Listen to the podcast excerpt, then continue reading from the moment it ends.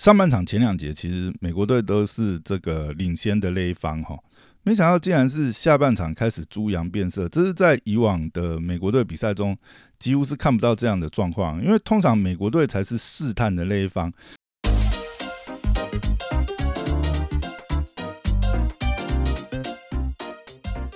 欢迎回到大师兄聊 NBA，我是你大师兄 Poya，嘿，又回来啊！今天又是一个创造历史的一天哈。自一九九二年美国男篮由 NBA 球星组建开始哈，那在本次这个热身赛开打前呢，总共打了五十六场热身赛，只输过两场哦。那我们这次的这个美国队呢，继前天败给奈吉利亚之后，今天美国队早上又再度改写历史哈，又败给澳洲队哈。第一次就是达成这个热身赛二连霸哈，我想连 Tom Hanks 看到都会喊 USA，We have a problem 啊！先帮美国队小小平反一下哈。今天呢，呃，稍早前还有再打了一场热身赛哈，是这个奈吉利亚对上这个阿根廷哈。那奈吉利亚继前天三分击败美国队后，今天呢，竟然是以九十四比七十一哈。二十三分之多的差距，痛宰世界排名第四，然后而且是由这个我们这个阿根廷传奇老将哈史科拉率领的这个新生代的阿根廷哈。当然我们想，呃，这几年阿根廷其实没有像呃上一个世代黄金世代的阿根廷那么强哈。那但是阿根廷毕竟还是一个传统强队哈，目前。世界排名也是第四，没想到奈吉利亚这个完全整场哈，这个压制阿根廷，然后领先，那第三节好像就已经领先超过二十分了吧？哇，整场真的是 阿根廷一点机会都没有，被痛宰哈。看起来今年这个东京奥运男篮赛事上哈，奈吉利亚可能真的是一匹黑马哈，会变成各国的噩梦队。好，那回到今天的比赛哈。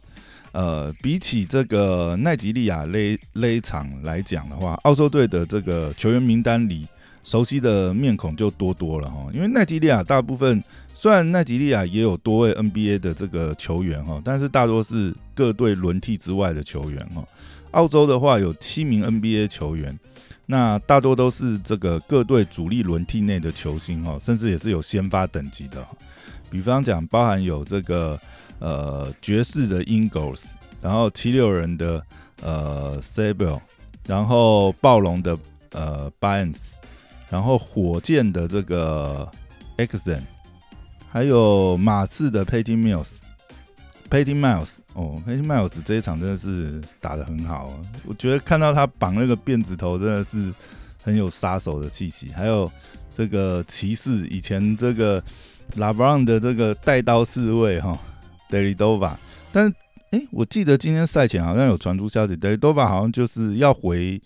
他好像没有在没有继续签约骑士了哈，今年应该是会回到澳洲打澳洲直男哈，然后还有这个小牛队的 Green，好，总共七个这个 NBA 球星哈，所以其实澳洲队的阵容蛮坚强的哈，有高度，有内线，也有后卫哈。那这场比赛我觉得比较有趣的地方是哈，上半场前两节其实美国队都是这个领先的那一方哈，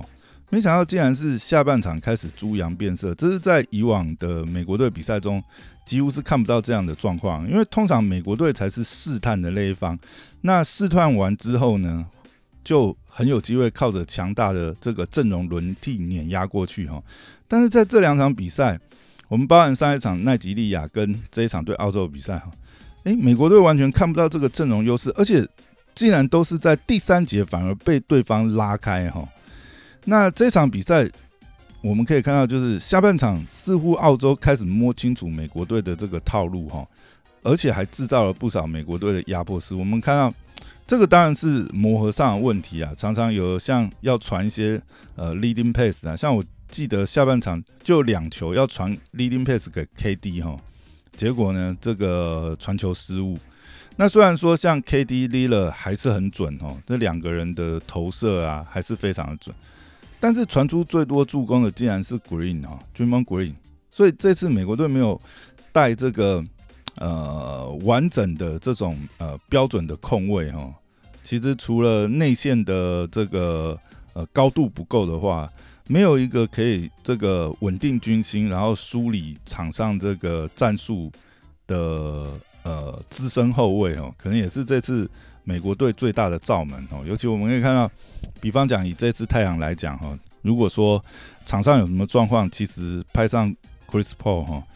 他就跟这个场上教练一样，那。够资深也压得住一些，压得住这个球队里面的这个年轻球星哈。那整个球队打起来会比较有系统。那另外就是呃，这其实这个也是让人期待很久哦，甚至这次还是背着这个老大科比背号十号出场的这个 Tatum 哈。哎，关键时刻还是一样神隐。这他跟他在塞尔提克的状况很像，我实在是搞不懂哎。明明有身材，然后呃动作。不管是基本动作或投射能力，也都是呃水平之上哈，甚至是球星等级。但是关键时刻奇怪，Tatum 是缺少那种独当一面的球星杀手气息嘛？常常看到他关键时刻神隐哦。然后这一场跟上一场也是一样，在关键时刻竟然还有上篮放枪这种状况哦，真让人想不懂。以他的身材跟协调性跟这个技术哈。怎么会打不出宰智力呢？这到底是发生什么事情？好，然后另外就是这个，我们在社群上也很多人在讨论哈。自从 NBA 开始追求这种比赛的进攻观赏度，然后呢，这个吹判开始摸毛化哈。我们已经在 NBA 赛场上看不到过去这种强硬的对抗防守哈，这种呃铁血啊，然后这个等于是。呃，肌肉碰肌肉这一种这种打法哈，其实现在已经看不到。那这个问题也会在这一次的热身赛上看到哈，已经跟国际国际赛事接轨的话，就看得到差距。因为过往美国队可以凭着这个无限轮替的体力，从在关键期的时候给你从头压迫到尾哈。现在我们已经看不到这样子的打法跟能力了哈。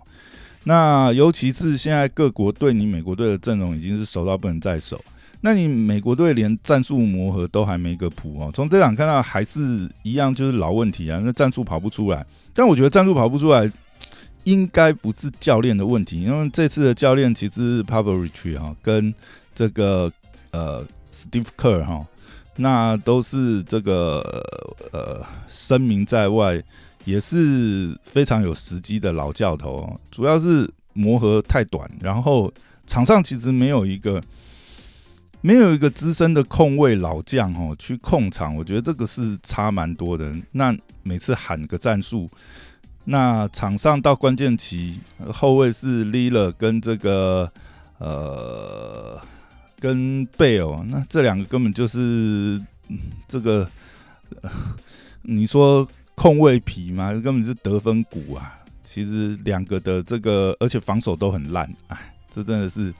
看到后面真的是美国队这个比赛看的就是蛮痛苦的。虽然说进攻没什么问题，但是守不住对方，然后该压迫的时候也压迫不上去哈。照这样打下去，我想今年的这个冬奥美国队的未来 非常危险呐。美国队目前在奥运最差的成绩也是拿到铜牌哈，但今年这样看下来，啊，我们看一下这次本届东京奥运会男篮分组哈。A 组是美国、法国、捷克、伊朗哈，那看起来的话，因为法国有 Rudy Gobert 嘛，嗯，而且看现在的状况的话，觉得美国队要 A 组分组第一晋级都很有问题哈。捷克跟伊朗应该是不太可能，这实力应该是有一些差距哈。但我预我预测一下，美国很有可能是 A 组第二，美国可能打不过法国哈。然后 B 组是澳洲、意大利、德国、奈及利亚哦，在奈及利亚这个呃奋发图强之下哈，看起来 B 组会变成死亡之组哦。澳洲、德国、意大利，哇，这有没有办法？我看奈及利亚应该是会晋级哦，那就看澳洲跟奈及利亚、德国，哇，这个精彩啊！哈，这这一组应该是澳洲、德国、奈及利亚三强二的这个局面呢。然后 C 组是西班牙、斯洛维尼亚、阿根廷、日本哈。到现在看起来的话，阿根廷阿根廷应该是实力稍弱一些哈。那日本这次的这个征召阵容是蛮强的哈，但是这是以亚洲水准来讲啊，我在猜想日本应该还是打不打不了，打不过阿根廷这一组晋级应该是西班牙跟斯洛维尼亚哦。好。那真的是蛮有趣的哈，没想到美国队从热身赛开始就这么多抓马哈，那我们可以期待一下